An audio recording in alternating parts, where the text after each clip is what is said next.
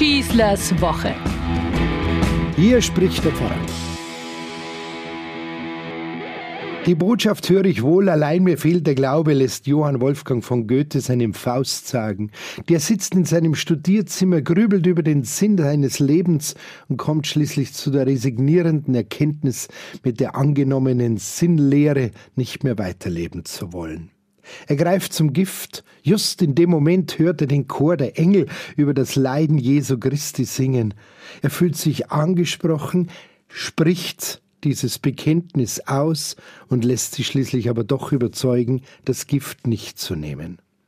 Obwohl ich jetzt kein ausgesprochener Faust-Fan bin, kommt mir der Satz halt immer in Erinnerung, so wie in diesen Tagen, wenn sich sogar höhere Kirchenleute wie unser Herr Kardinal mit dem Vorstoß in der Öffentlichkeit zeigen, wir sollten jetzt dann doch einmal ganz dringend das Thema Zölibat des Priesters in den Blick nehmen. Natürlich ist es von Aussagekraft geprägt, wenn nicht nur die ewig lästernde Basis und das Kirchenvolk die endlich notwendige Befreiung der Priester von dieser scheinbaren Versklavung namens Zölibat fordert. Es hat schon Gewicht, wenn sogar Bischöfe und dies noch dazu öffentlich tun, ganz abgesehen davon, was sie bislang dazu für eine Meinung hatten. Allein mir fehlt der Glaube bedeutet in diesem Zusammenhang, dass der Artikel noch gar nicht geschrieben, das oberhirtliche Statement noch gar nicht ausgesprochen ist, da schwingt sofort bei den allermeisten ohnehin die Skepsis mit, aber die in Rom werden da eh nicht mitziehen, wir sind doch Weltkirche. Natürlich wird auch unser Erzbischof seine ihm anvertraute Diözese jetzt nicht von heute auf morgen zur zölibatsfreien Zone erklären können und wollen. Aber ein gewisser Tiefgang in dieser Diskussion kann jedenfalls nicht schaden und sollte angestoßen werden. Zum Beispiel, dass es natürlich nicht um die frei gewählte Form der Ehelosigkeit als solche geht. Klar, es gab keine Alternative für uns zwei Kandidaten. Priester kannst du nun mal nur als unverheirateter Mann werden. Das war und ist uns klar gewesen. Dennoch war es auch unsere Entscheidung. Die steht nun einmal und wir werden damit leben müssen. Das geht mal gut und mal schlecht. Gezwungen, jedenfalls, wurde schon mal niemand von uns. Es war ein Angebot, das wir angenommen haben und sicherlich nicht alles im Voraus überschauen konnten. Wer kann das schon im Leben? Diese Lebensweise wählt man aus freien Stücken, weil sie einen interessiert, sage ich mal. Sie ist keine Absage ans Leben, sondern eine ständige Herausforderung. Man nimmt sie mit und man nimmt sie an, auch weil man ja Priester sein möchte. Mich hat es dabei gerade als junger Mann eigentlich immer mehr irritiert, dass man mein Priesterleben viel zu schnell und absolut auf eine Lebensweise stilisiert hat. Alles andere ging irgendwie dabei unter. Und dann immer dieses Mitleid, ich wäre ja gezwungen gewesen, ach sollen sie halt die Pfarrer heiraten lassen. Das habe ich schon gar nicht brauchen können und brauche ich auch heute noch nicht. Ich bin doch kein Idiot.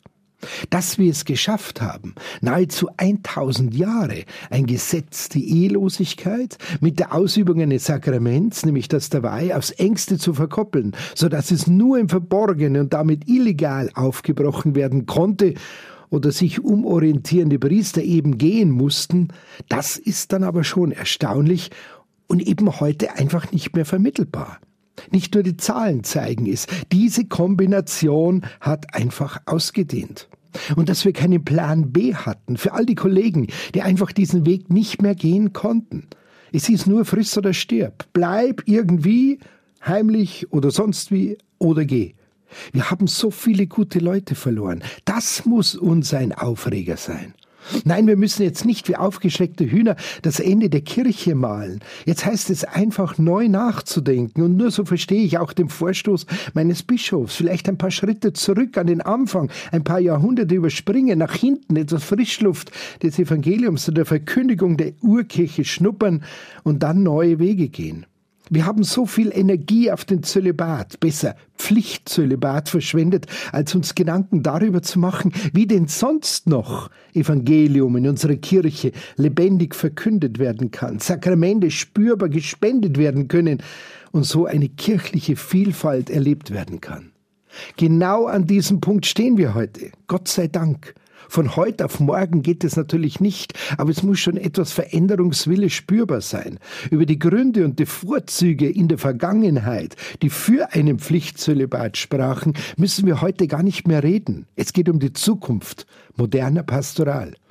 Jetzt heißt nach vorne schauen, andere Lebensmodelle in der Kirche entdecken und frische Luft hereinlassen. Zölibatär zu leben ist nicht nur außerhalb eines Pflichtzölibats möglich, sondern gerade dann erst so richtig attraktiv, weil es eben auch wirklich alternativ ist. Und als verheirateter Priester seine Gemeinde führen, ist keine ewig wiedergekäute Erfindung eines Rebells namens Martin Luther, sondern eine für die Kirche der Zukunft kluge, richtige und wertvolle Option, die die Vielfalt in der einen Kirche unterstreicht und sie überhaupt nicht sprengen will. Darum greife ich jetzt nicht zum Giftbecher, wo drauf steht, Rom macht eh nichts, sondern kämpfe weiter wie seit Jahrzehnten für exakt diese offene und vielseitige Kirche. Was sollte mich davon abhalten? Ich finde es einfach nur spannend. Nicht abschaffen heißt die Devise, sondern sich Neues einfallen lassen. Ich wünsche euch eine gute Woche. Euer Pfarrer Schießler. Schießlers Woche. Ein Podcast vom katholischen Medienhaus St. Michaelsbund und dem Münchner Kirchenradio.